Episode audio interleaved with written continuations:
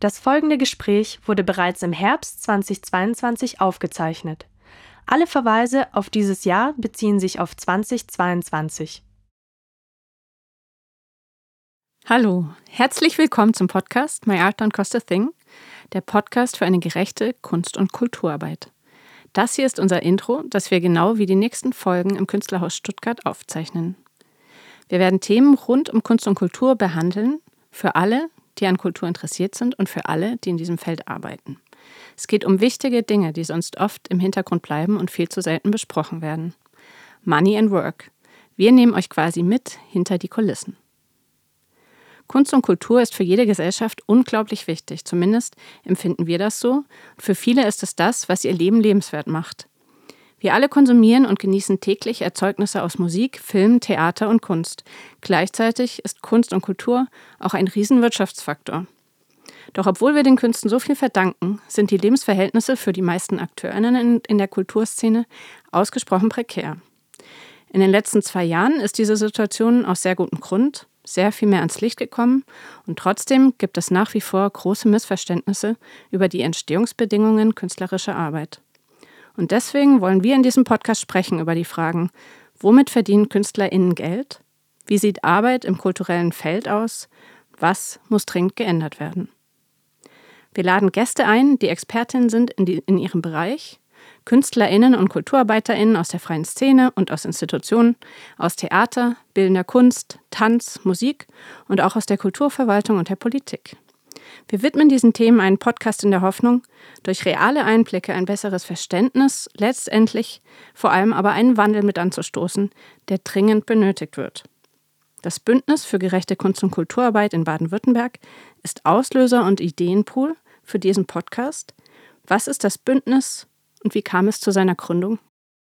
Während des ersten Lockdowns waren plötzlich alle Türen der Theater und Museen zu und die Relevanz der Kunst wurde generell in Frage gestellt. Kunst und Kultur sind in den Corona-Verordnungen unter Freizeit aufgetaucht.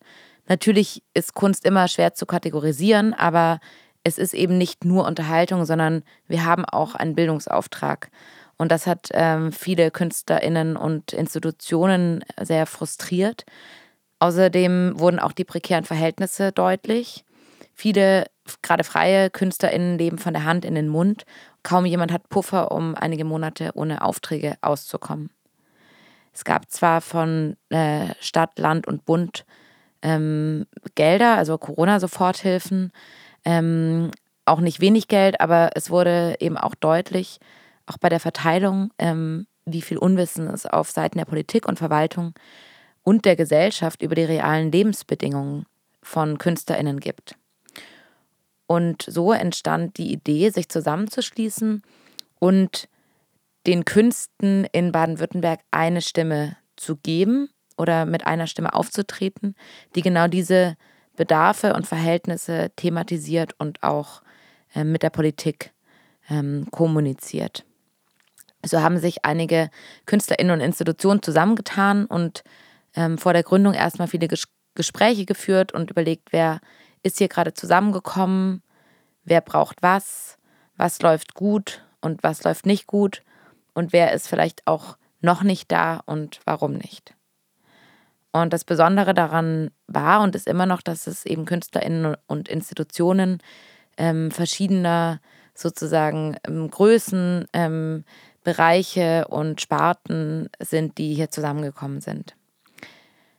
Es gab im Juni 2020 dann ein erstes Statement, das äh, das Bündnis mit vielen ErstunterzeichnerInnen veröffentlicht hat. Ähm, vom ZKM Karlsruhe über das Künstlerhaus Stuttgart und äh, Kunstverein Reutlingen ähm, oder der Badische Kunstverein Karlsruhe, eben auch Theater Rampe. Also es gab, gab verschiedene Institutionen und eben viele freie KünstlerInnen.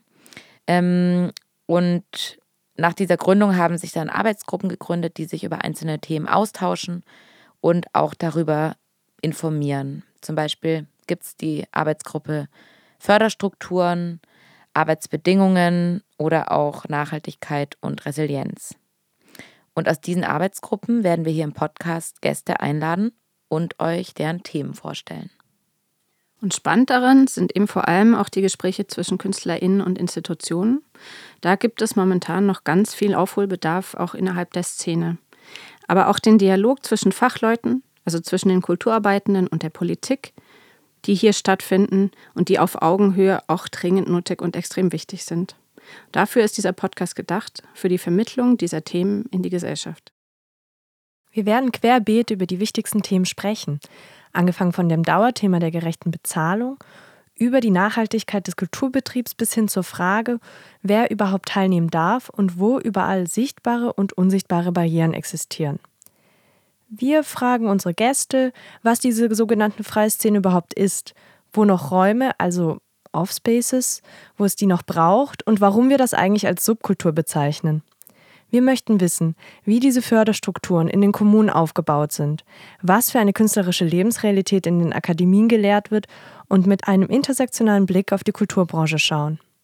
Sehr gerne wollen wir auch den Blick in die Zukunft wagen und Best-Practice-Beispiele als positive Vorbilder besprechen.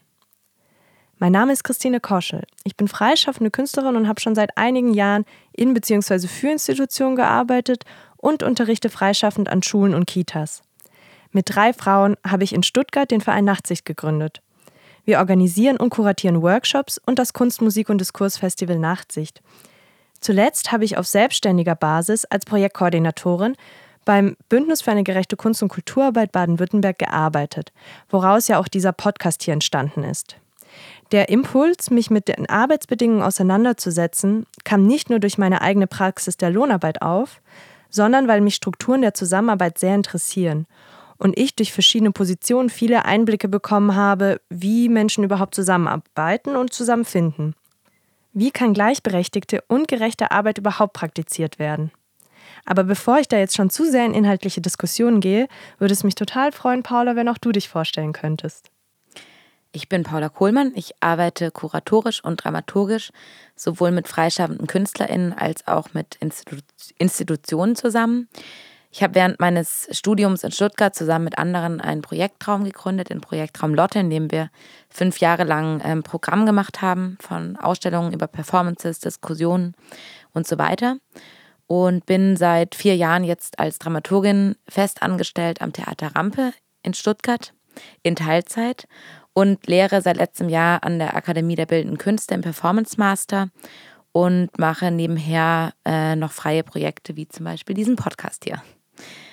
Und bei mir ist es wie bei Christine, die unterschiedlichen Institutionen, in denen ich mich bewege ähm, oder auch Strukturen, die Bezahlung und verschiedenen Arbeitsbedingungen, Machtverhältnisse und Automatismen beschäftigen mich sehr und wie man diese verändern und transformieren kann.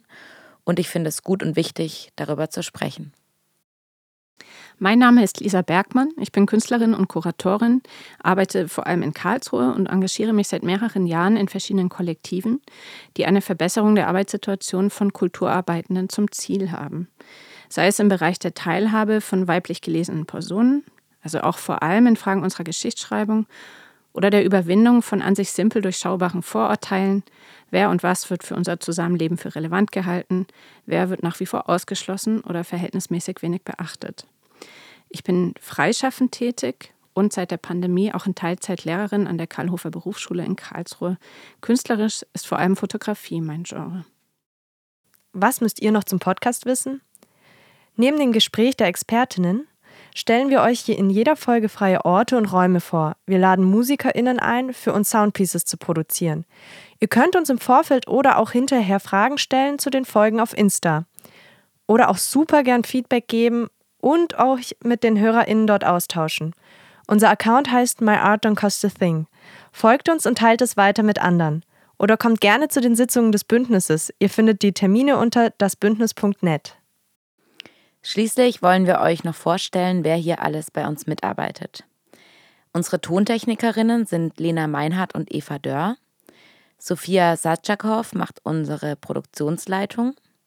Levin Stadler und Hans-Jörg Seidler erstellen unser Grafikdesign. Ida Lilium betreut unseren Instagram-Account. Die tollen Fotos stammen von Dominik Brewing und den Jingle verdanken wir der Musikerin Alexandra Haas. Wir danken außerdem allen Beteiligten im Bündnis, vor allem den Aktiven in den Arbeitsgruppen, die uns mit ihrer Expertise zu den einzelnen Folgen beraten haben. Besonders danken wir Daniel Bärstecher und Simon Pfeffel für die Mitarbeit in der Konzeption und ihre, ihren motivierenden Support. Und jetzt freuen wir uns auf die erste Folge mit Ulrike Groß und Simon Pfeffel, mit denen wir über das Thema gerechte Bezahlung sprechen. Bis bald, schaltet ein, viel Spaß.